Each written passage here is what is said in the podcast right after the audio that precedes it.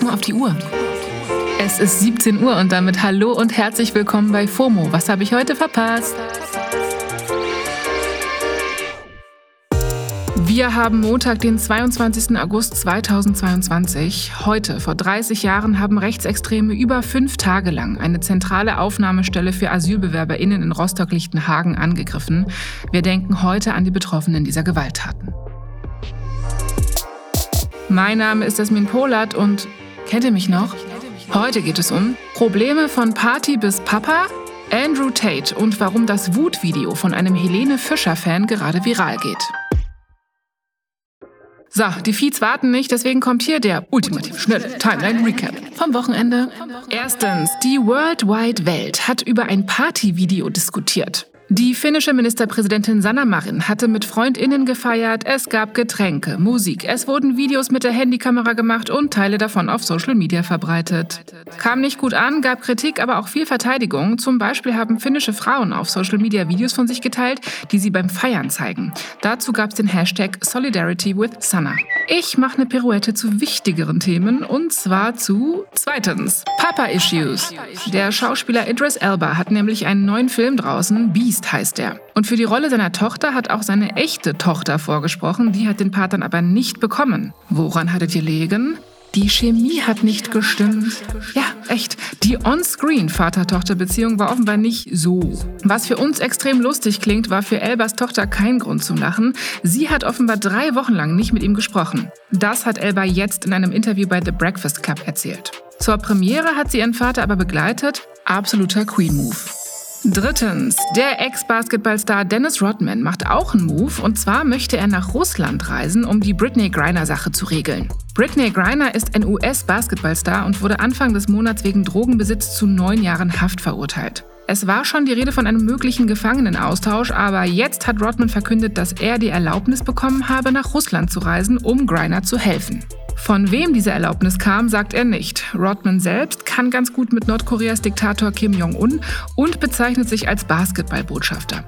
Okay, viel Glück. viel Glück. Viel Glück. Viertens, auf den Socials geht gerade eine Petition rum, die sehr wichtig ist. Der Familienvater Pham Phi Son soll mit seiner Familie abgeschoben werden, weil er sechs Monate im Ausland in Vietnam war. Pham Phi Son kam als Vertragsarbeiter nach Deutschland und lebt seit über 35 Jahren in Sachsen.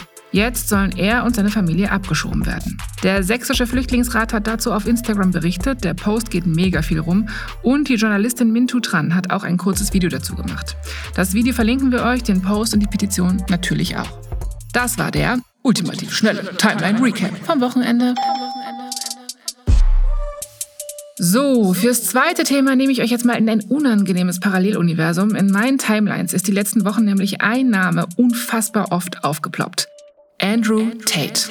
Ist euch sicher auch schon untergekommen, es gibt gerade unzählige TikToks, Posts und YouTube-Videos zu dem Typen. In meinen Bubbles meistens Kritik, woanders aber auch viel originär Incel-Content.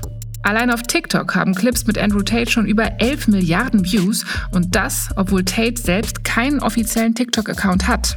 Auf Instagram und Facebook wurde Tate jetzt gesperrt. Um zu verstehen, warum, muss man sich anschauen, wer das ist.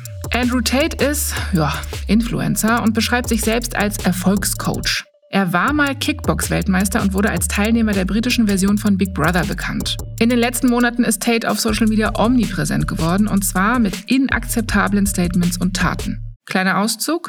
Tate ist zum Beispiel schon länger sehr aktiv in der rechtskonservativen Online-Community, hat Verbindungen in die Far-Right-Szene und zu den VerschwörungsideologInnen um Donald Trump. Tate hat Online-Kurse unter dem Namen Hustler Community angeboten. Da wurde jungen Männern offenbar versprochen, viel Geld zu verdienen, indem sie neue Mitglieder anwerben und sie sollten Videos von Tate posten und teilen. Klingt für mich nach einem klassischen Pyramidenscam. Tate propagiert so Sachen wie, dass Frauen das Eigentum eines Mannes seien und macht regelmäßig auch homophobe und rassistische Aussagen. Clown. 2016 ging außerdem ein Video rum, in dem Tate eine Frau geschlagen hatte. Daraufhin wurde er bei Big Brother rausgeschmissen. Nun ja, dieser Alpha-Armleuchter ist jetzt jedenfalls auf Facebook und Insta gesperrt, weil er laut Meta mit seinen Inhalten gegen die Firmenrichtlinien verstoßen hat. Ja, würde ich mal behaupten, ne? TikTok will auch nachziehen und hat schon ein Konto gelöscht, das mit ihm in Verbindung gebracht wird. Ja, und das Ganze ist jetzt auch kein Online-Gag oder kultig edgy, sondern wirklich kriminell. Tate soll sich nämlich laut Medienberichten gerade in Rumänien aufhalten. Dort sollen Ermittlungen gegen ihn laufen, unter anderem wegen Vergewaltigung und Menschenhandel.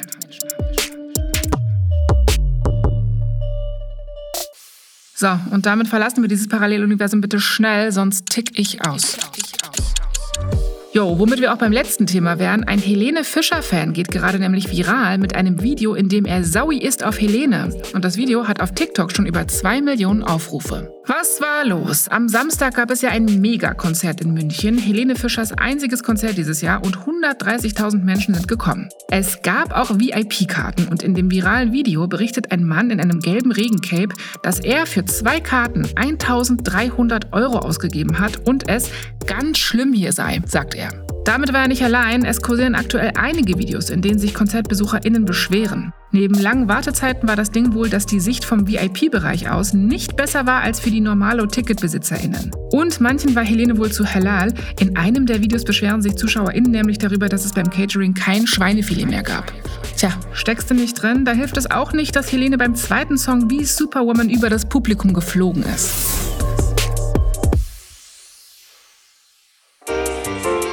Ich bin atemlos. Das war's für heute mit FOMO. Wir hören uns morgen wieder hier auf Spotify. Wenn ihr mal viral gehen wollt, schickt uns gerne Mail an fomo@spotify.com. FOMO ist eine Produktion von Spotify Studios in Zusammenarbeit mit ACB Stories. Ciao!